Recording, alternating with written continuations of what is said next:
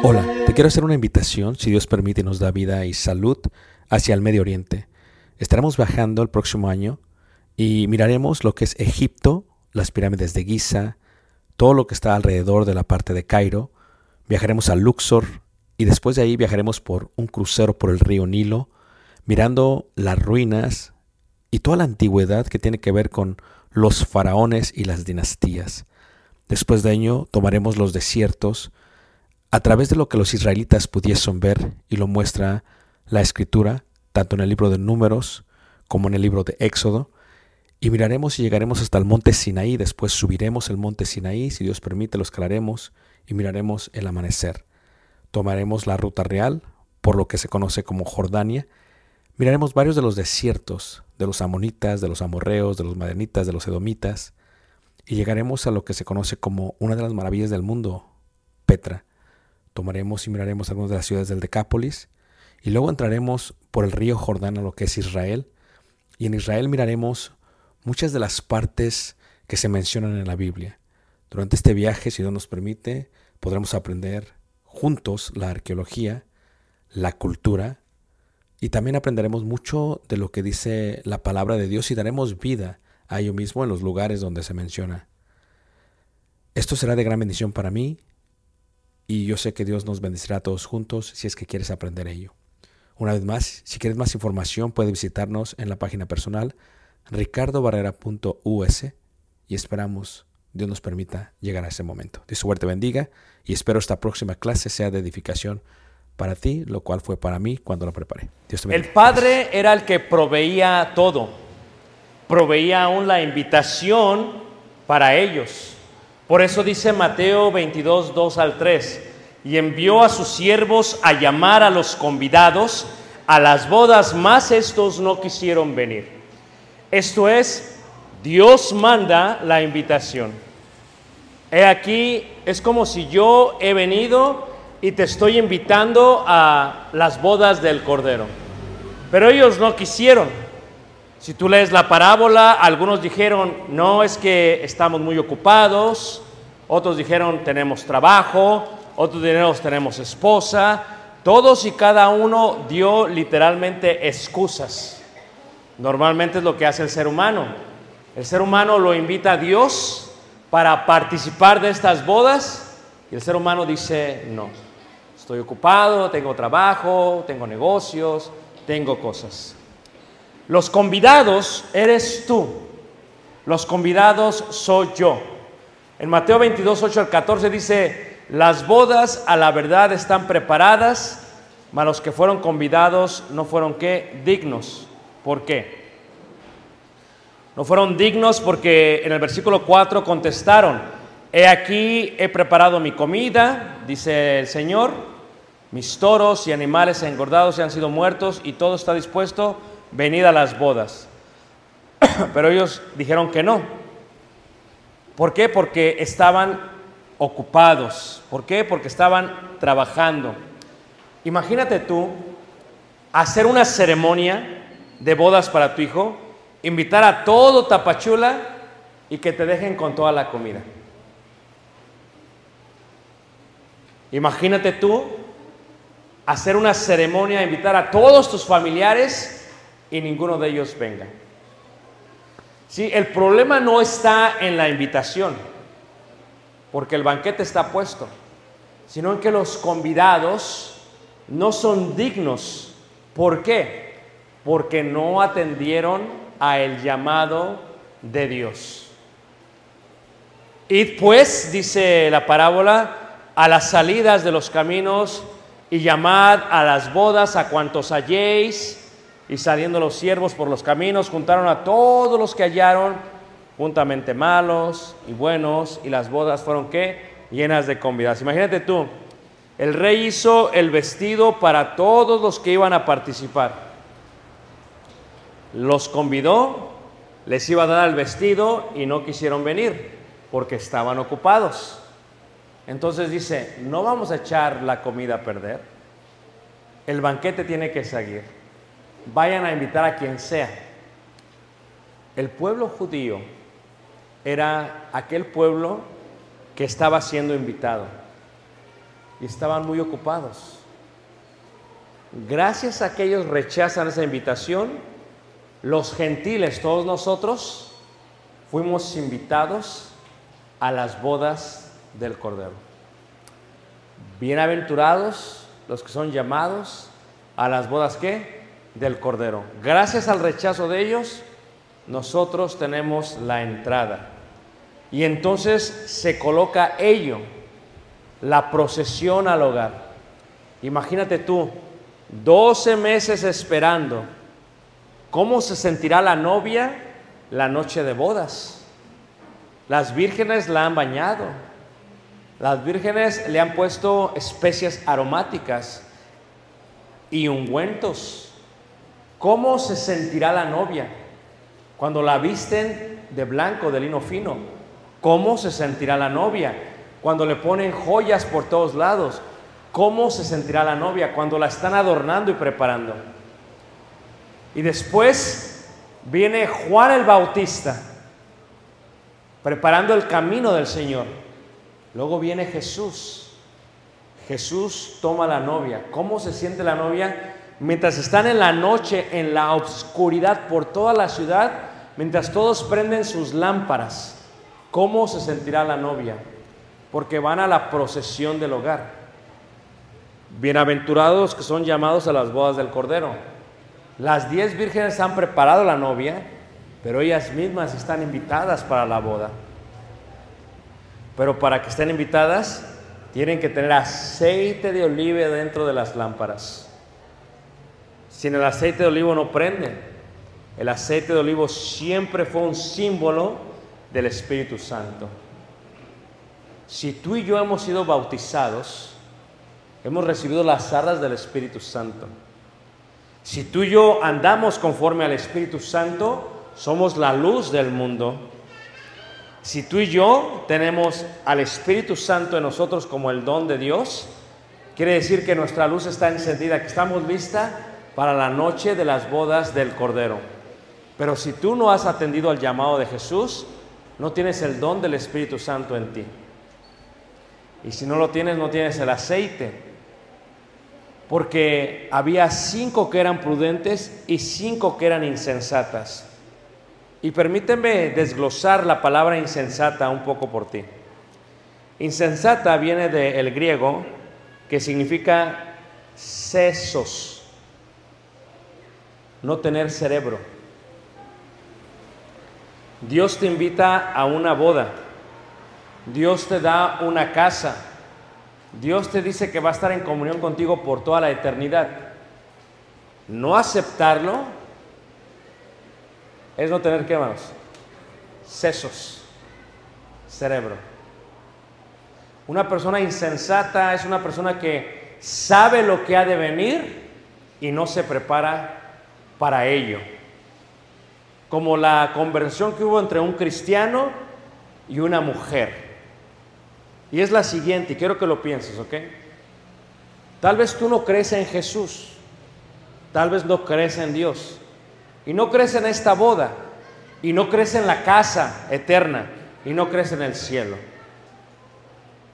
Pero fíjate, ¿qué sucede? Obedeces al Evangelio de Jesús. Vamos a decir que no es cierto, que nada de eso existe. Si es así, no pierdes nada. No pierdes nada. Pero déjate la volteo. ¿Qué pasa si la Biblia tiene la razón porque la tiene? ¿Y qué pasa si es verdad? Fíjate todo lo que vas a perder. Es una persona que no tendría sesos. Insensata. Por eso cinco fueron prudentes, cinco insensatas. Y estas cinco no solamente son los visitantes, sino los hijos de Dios que han recibido la invitación, que han recibido el vestido, pero que están ausentes del Espíritu de Dios, que el Espíritu de Dios les ha, les ha abandonado. Por eso la Biblia dice, gocémonos y alegrémonos y démosle gloria. ¿Por qué? Porque ¿qué pasa cuando alguien se casa? Yo estuve en una boda hace dos semanas, vamos a hacer una boda el mes que viene y luego otra boda. Ahí en la congregación donde estamos, se casan a diestra y a siniestra. Se casan y se casan y se casan. Es bien bonito cuando se casan. Pero ¿qué sucede, hermanos? Cuando hay una boda hay muchísima alegría. Hay muchísimo gozo. El gozo que tú y yo sentimos no se compara al gozo de la esposa o del esposo. Recuerdo que cuando yo me casé allá en Elgin con mi esposa, recuerdo que cuando ella entró no la había visto con su vestido blanco y cuando ella entró, recuerdo, no me, no me percaté de esto hasta que después me enseñaron el, el video. Yo tengo ya, gracias a Dios, 30 años de casados, ya tenemos un buen recorrido. Pero cuando vimos el video, me di cuenta que mis lágrimas se rodaron. Y yo no sabía eso hasta que vi el video. O sea, fue tanta la emoción de verla a ella. ¿Quién había comprado el vestido? Yo. ¿Quién había pagado por el banquete? Yo. ¿Quién era el más alegre por la boda? Yo. Pero ¿qué pasa con los invitados? ¿Nunca te ha pasado que a veces no te invitan a una fiesta? Porque hay gente tóxica y haters, como dicen por acá. ¿Y qué sucede? Se casa la prima, invita a todas las primas, pero no te invita a ti. ¿Cómo te sientes tú? Se casa el hermano en la iglesia y a veces hace división y acepción de personas. Y no invita a toda la iglesia, solo invita al grupo que ellos quieren. No debería de ser así entre la familia de Dios. ¿Están de acuerdo, hermanos? Pero ¿qué pasa si te invitan? Pero ¿qué pasa si no te invitan? Tú estás esta noche recibiendo la invitación de Dios para las bodas. Esta noche Dios te está invitando a ti. Pero no te está invitando a ti solamente como un convidado. Te está invitando a ti para que seas la esposa vestida de blanco y recibas al esposo porque el esposo es Cristo y la iglesia es la esposa. Por eso Apocalipsis, toda la creación, toda la historia del mundo, todo está centrado en ese momento, en ese punto de la eternidad. Fíjate que las vírgenes estaban dormidas y de pronto dijeron, hey, ahí viene el esposo y se levantaron. Y al levantarse unas dijeron, no, se nos acabó el aceite. ¿Cómo será así la venida de Jesús? No sabemos cuándo es, pero el Señor qué? Pronto vendrá. Y entonces, ¿qué vas a hacer? Dios te está invitando y no aceptas porque estás muy ocupado, dices, es que tengo mis negocios, tengo mi trabajo, ya cuando esté viejo hago caso al Señor. No. Gocémonos y alegrémonos y démosle gloria porque han llegado las bodas del Cordero y su esposa se ha preparado y nosotros somos su esposa. Cada que vamos a la iglesia nos preparamos. Cada que hacemos obras justas, nos preparamos. Por eso cuando Juan habla de esto, dice, y yo Juan vi la santa ciudad, la nueva Jerusalén, descender del cielo de Dios, dispuesta como una esposa ataviada para qué? Para su marido. ¿Y quiénes son los testigos? Dice, y el espíritu y la esposa dicen que, ven. Y el que oye, oiga, ven. Y el que tiene sed, venga. Y el que quiera, tome del agua de la vida, ¿qué? Gratuita, gratuitamente. Esto es, Jesús, toda la historia de la humanidad, toda la historia de la creación, toda la historia de lo infinito, de lo eterno, tiene este punto. Las bodas del Cordero. Todo. Jesús vino a la tierra para asegurarnos que Él va a regresar por nosotros. Él no es hijo de hombre para que mienta, ni tampoco para que se arrepienta. Todas las promesas en Jesús son sí y son amén.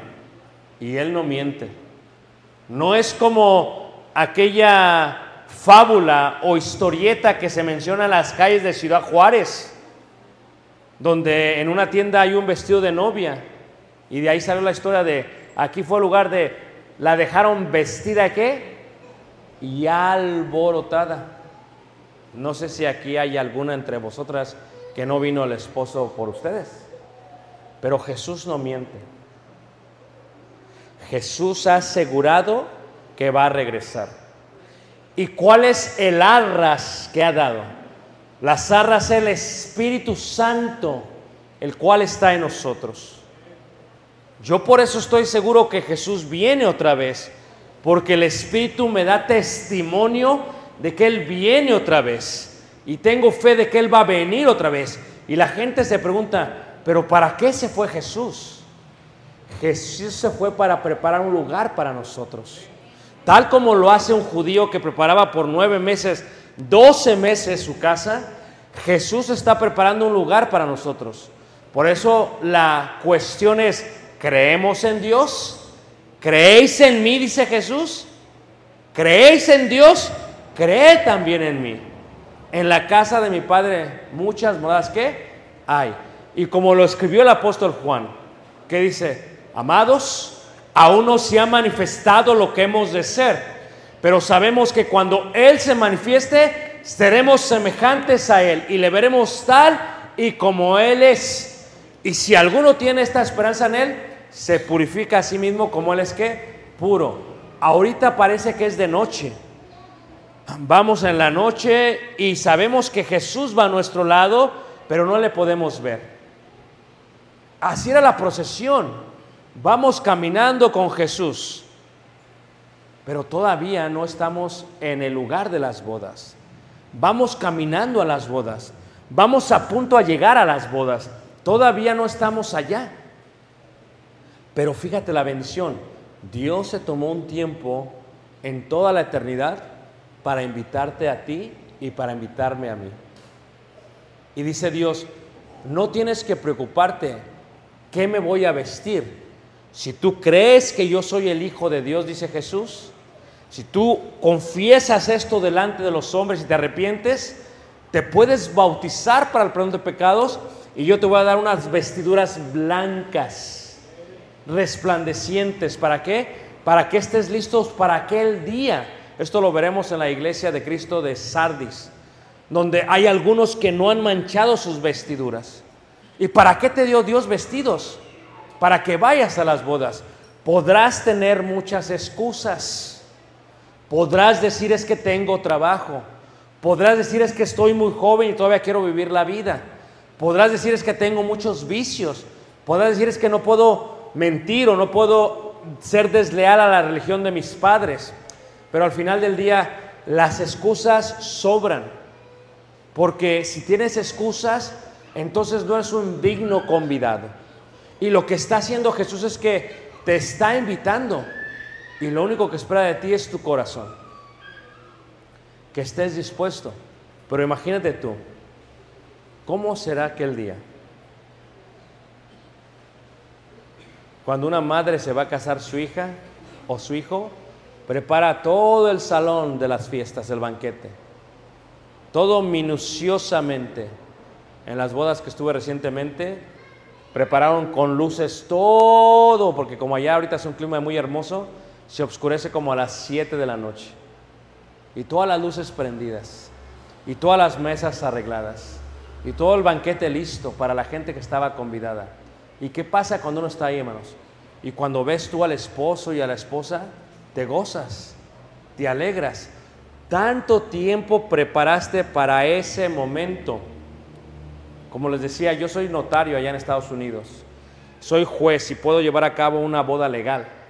Y antes de que se casen, siempre me dice la pareja, nos queremos casar. Les digo, está muy bien, pero tenemos que darles de 12 a 14 horas de preparación, de consejería prematrimonial, porque el matrimonio es cosa seria, ¿o no, hermanos? Como dice el proverbio ruso, si vas a ir a la guerra, ora una vez.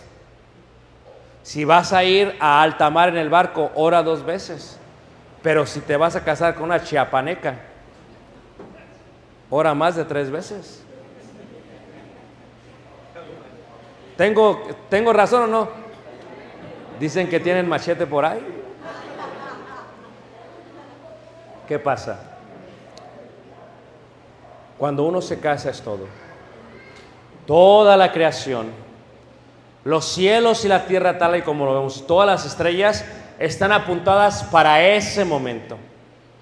El momento en que Jesús va a regresar otra vez y va a venir por su esposa. Ahorita estamos desposados, como dice el apóstol Pablo, porque os he desposado para presentaros como una virgen a Cristo, el cual es el esposo.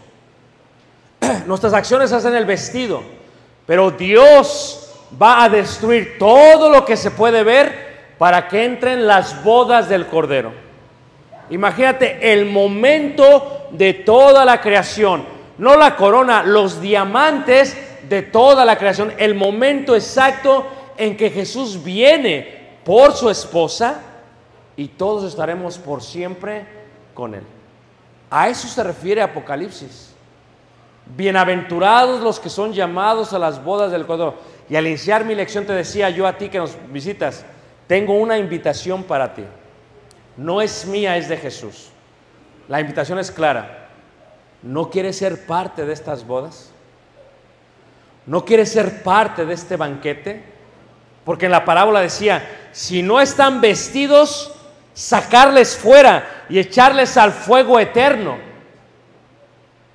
donde el lloro y el crujir de dientes existe. Fíjate, boda, comunión eterna con Dios, o el lloro y el crujir de dientes con las insensatas. Dios te lo está poniendo todo en charola. No tienes que hacer nada más que creer, porque con el corazón se cree para justicia, pero con la boca se confiesa. ¿Para qué? Salvación. Y por eso cuando alguien se bautiza, ¿qué recibe en el bautismo? Recibe las vestiduras blancas, pero recibe las arras, el don del Espíritu Santo. Por eso dice primera carta de Juan capítulo 5, 8, dice que dice, tres son los que dan testimonio en el cielo, el Padre, el Verbo y el Espíritu Santo, y tres son los que dan testimonio en la tierra, el agua, la sangre y el Espíritu Santo.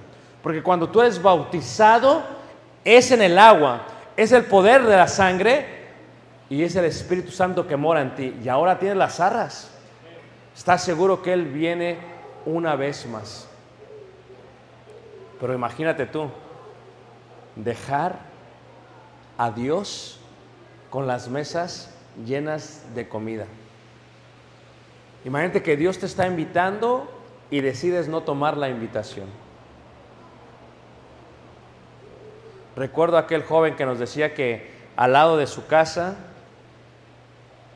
el hombre cocinó toda la noche, preparó todo el día la fiesta, hermanos. Y a los que había invitado no llegaron. El hombre vio a su alrededor y se molestó. Porque es feo que te dejen plantado, hermanos. Como la de Juárez, vestida de qué? Y alborotado. Fíjate, tú tienes el poder de decisión y hoy en día puede ser bienaventurado a las bodas del Cordero porque está siendo llamado en este momento o simplemente puede ser un insensato. Vas a salir de aquí, pero en aquel día recordarás lo que te digo. Tienes la invitación, no eres digno. Acabo con esta historia. En la guerra había unos soldados que estaban durmiendo mientras estaban en la batalla. Y mientras dormían en el campamento había un soldado que estaba cuidando todo el campamento. En ese momento los enemigos aventaron una granada y la granada cayó en medio del campamento. Él tenía una opción. Podía correr y salvar su vida o podía correr hacia la granada y ponerse sobre la granada para que explotase en él y no matase a los soldados de alrededor. Eso fue lo que decidió hacer. Colocó su cuerpo sobre la granada y murió. Trajeron el cuerpo despedazado al pueblo donde había él llegado. Y como honor a todo el batallón, a todo el pelotón, los trajeron con él para que atendiesen a su funeral. Se anunció por los periódicos, se anunció lo que iba a suceder. La madre de él estaba sentada y empezó el funeral. Y cuando volteó, se dio cuenta que ninguno de esos soldados que su hijo había salvado fueron a su funeral. Unos días después lo enterraron al joven. Cuando va por las calles, encuentra a sus soldados, amigos, y les pregunta, oye, te estuve esperando, ¿por qué no llegaste? Y dice uno, es que tenía mucho tiempo que no veía a mi esposa y decidimos estar juntos durante ese día. Le preguntó a otro, dijo, ¿por qué no llegaste? Es que tenía mucho trabajo mi padre y le tenía que ayudar y como voy a regresar a la guerra no tenía tiempo para regresar. Y así le preguntó a varios y todos tenían excusas. La pregunta que te hago a ti es sencilla. ¿Qué harías tú?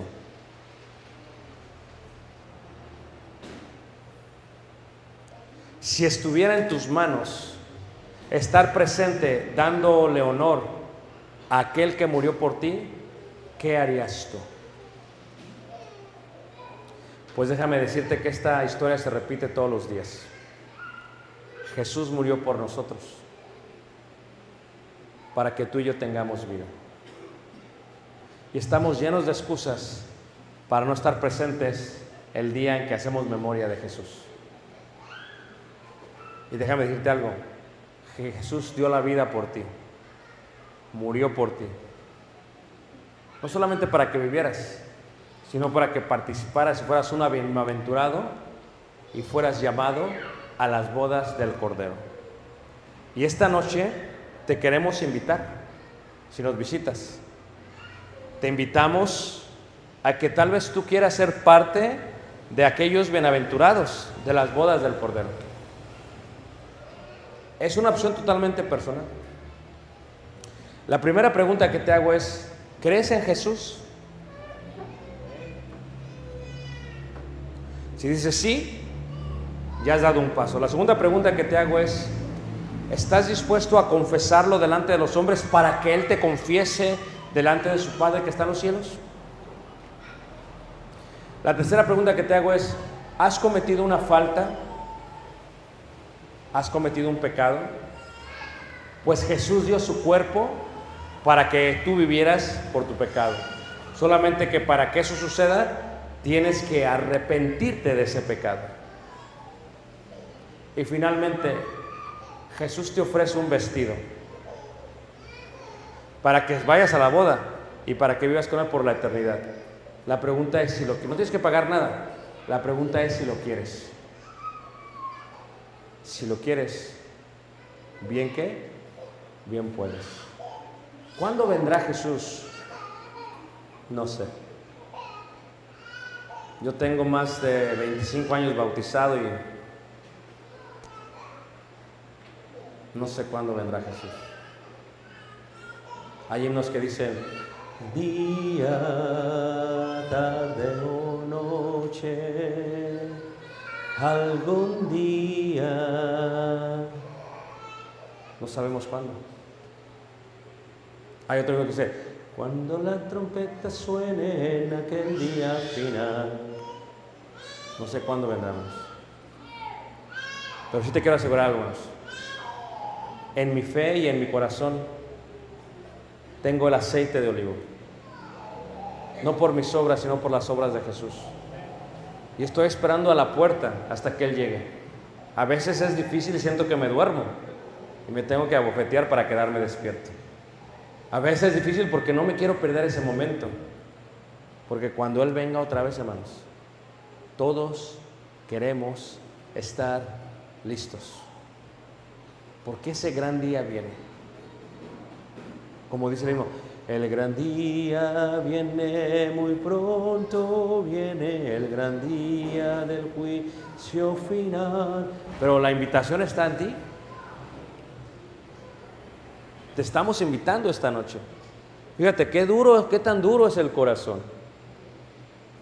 A veces el corazón es duro.